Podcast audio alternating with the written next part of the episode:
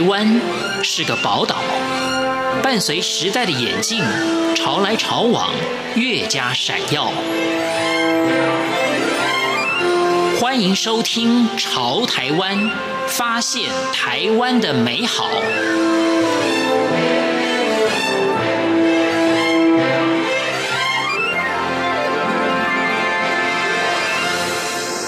各位亲爱的听众朋友，您好，我是李正纯。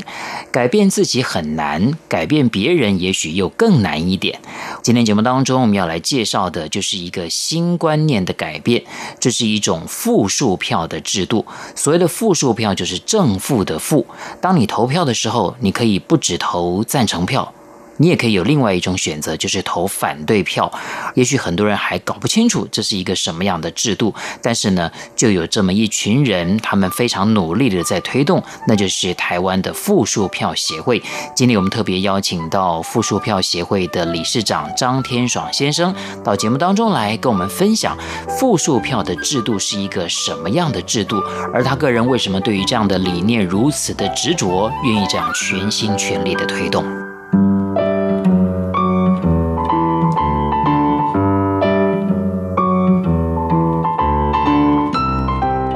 负数票，顾名思义了啊，就是说呢，投下去呢是负数的，是要减一票的意思。我刚的这种解释啊，可能还是比较阳春一点了。我想请张天爽先来详细帮我们说明一下，这个负数票制度是一个什么样的制度？其实刚才那个李先生你讲的已经很清楚，它就是很简单一个概念啊，就是让我们在投票的时候可以选择去投一个反对票。啊，现在的制度大家都知道，你只能赞成是啊某某人当选，但是你谁都不喜欢的时候，你现在怎么办？你很可能就没去投票，所以你那一票的权利等于是没有彰显出来。那我们就是推动这样的一个很简单的概念：如果你没有任何一个候选人你喜欢的时候，你至少可以挑一个你最讨厌的人反对他当选。这个有什么重要性呢？第一个，我们认为这是个基本人权。我们认为这是基本人权，是因为说，如果我们看全世界的地方选举，先从台湾来举例好了。台湾上一次的九合一选举啊，有百分之三十八的村里长是同额参选，只有一个人按照我们现在的法规，只要一票就他只要一票就可以当选了，那这个不合理嘛？是对不对？所以你只有一个候选人的时候，我应不应该可以反对？当然嘛，应该可以反对嘛。所以选，我们认为选举应该有一个基本的选项，就是可以反对的选项。而且呢，其实大家如果上网去查，联合国秘书长上一次的选举就已经有这个选项了。这是真的确定的事情，大家都可以上 Google 去查一下。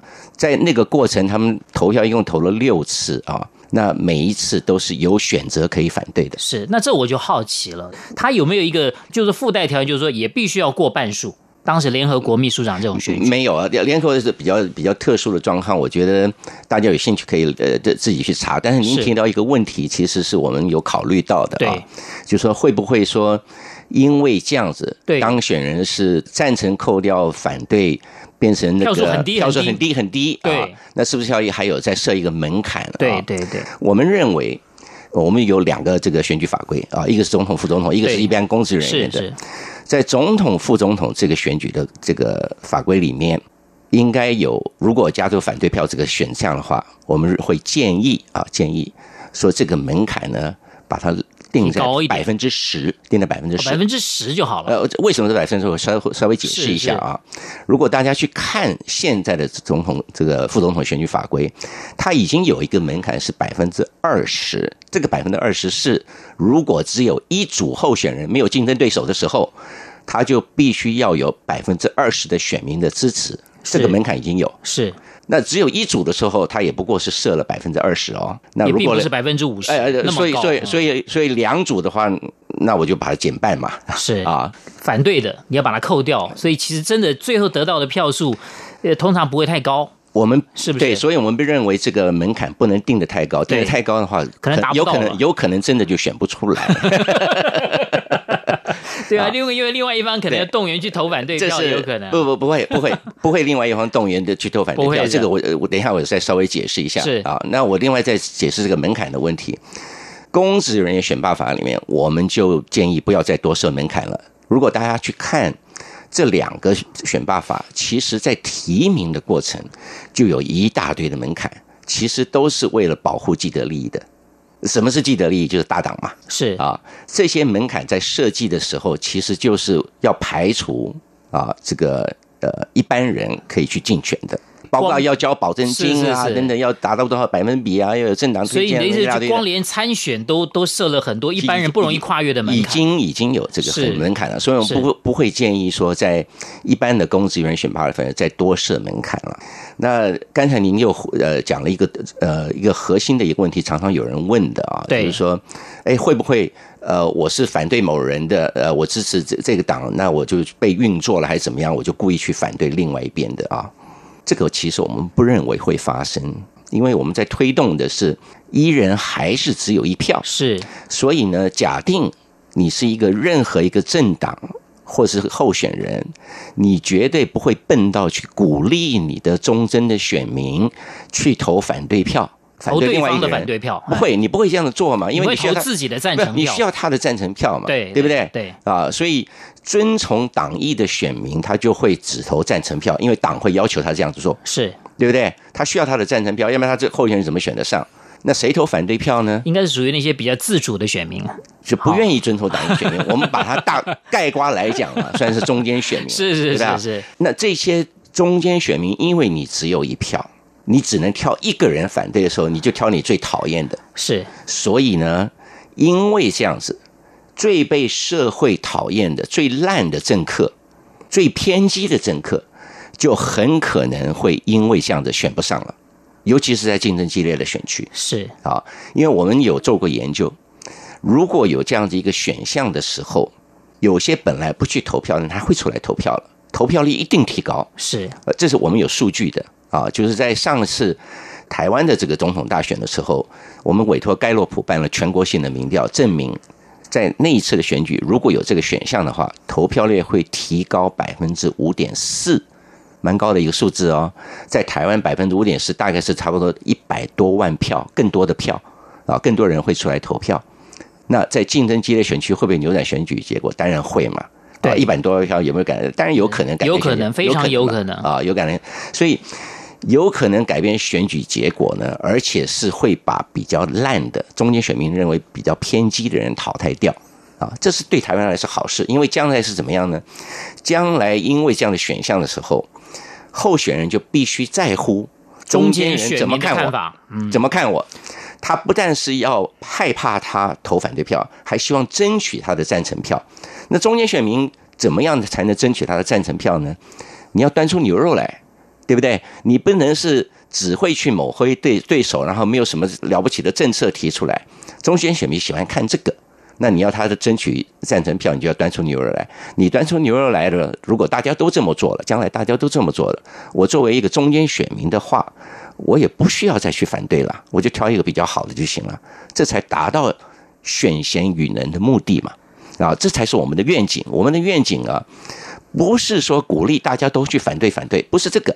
刚好相反，我们的愿景是说，因为我有这个选项，我可以把烂的淘汰掉，淘汰掉之后，剩下好的浮出来了，我就投赞成票就好了嘛。是，这是我们的愿景。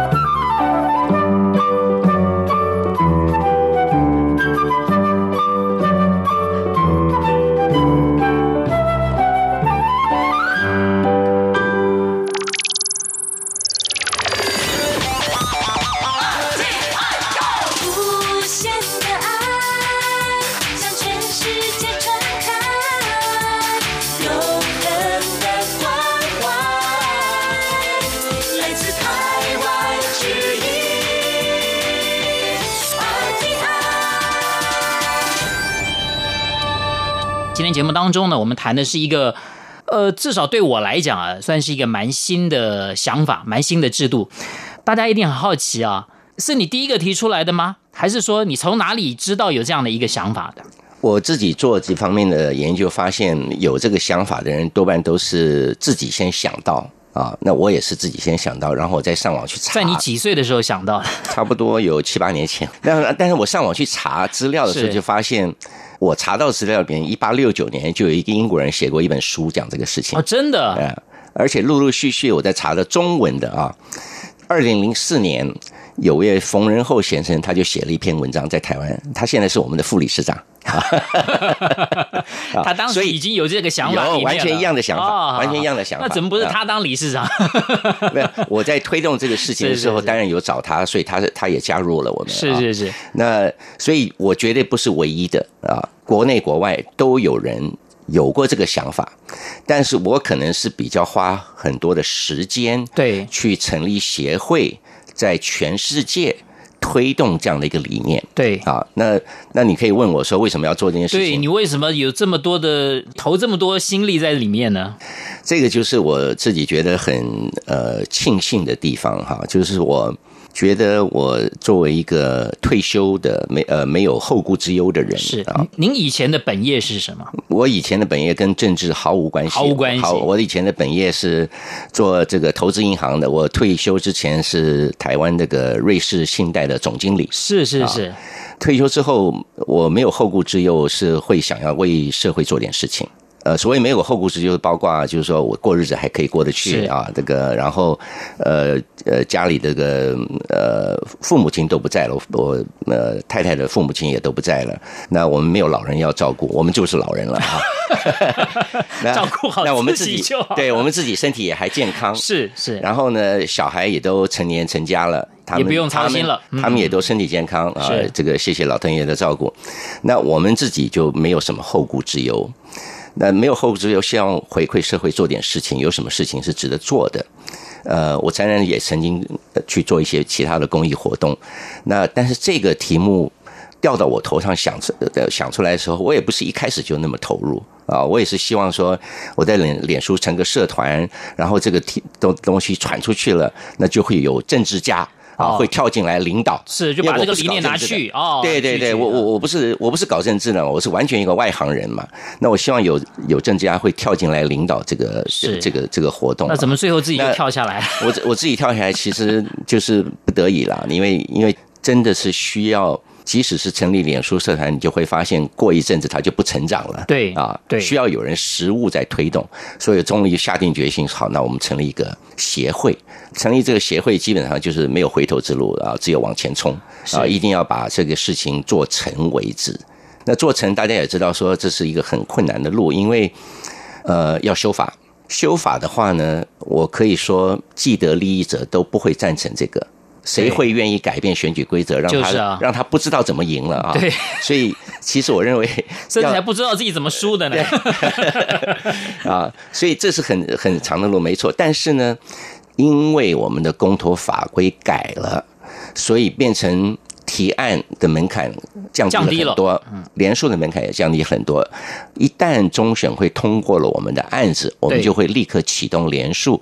那时候就需要大家来帮忙到我们的网站来加入连署。对很多人来讲，他好像觉得没有迫切性的那种，我非改不可的那样的一种急迫性的时候，他的热情不会有那么高。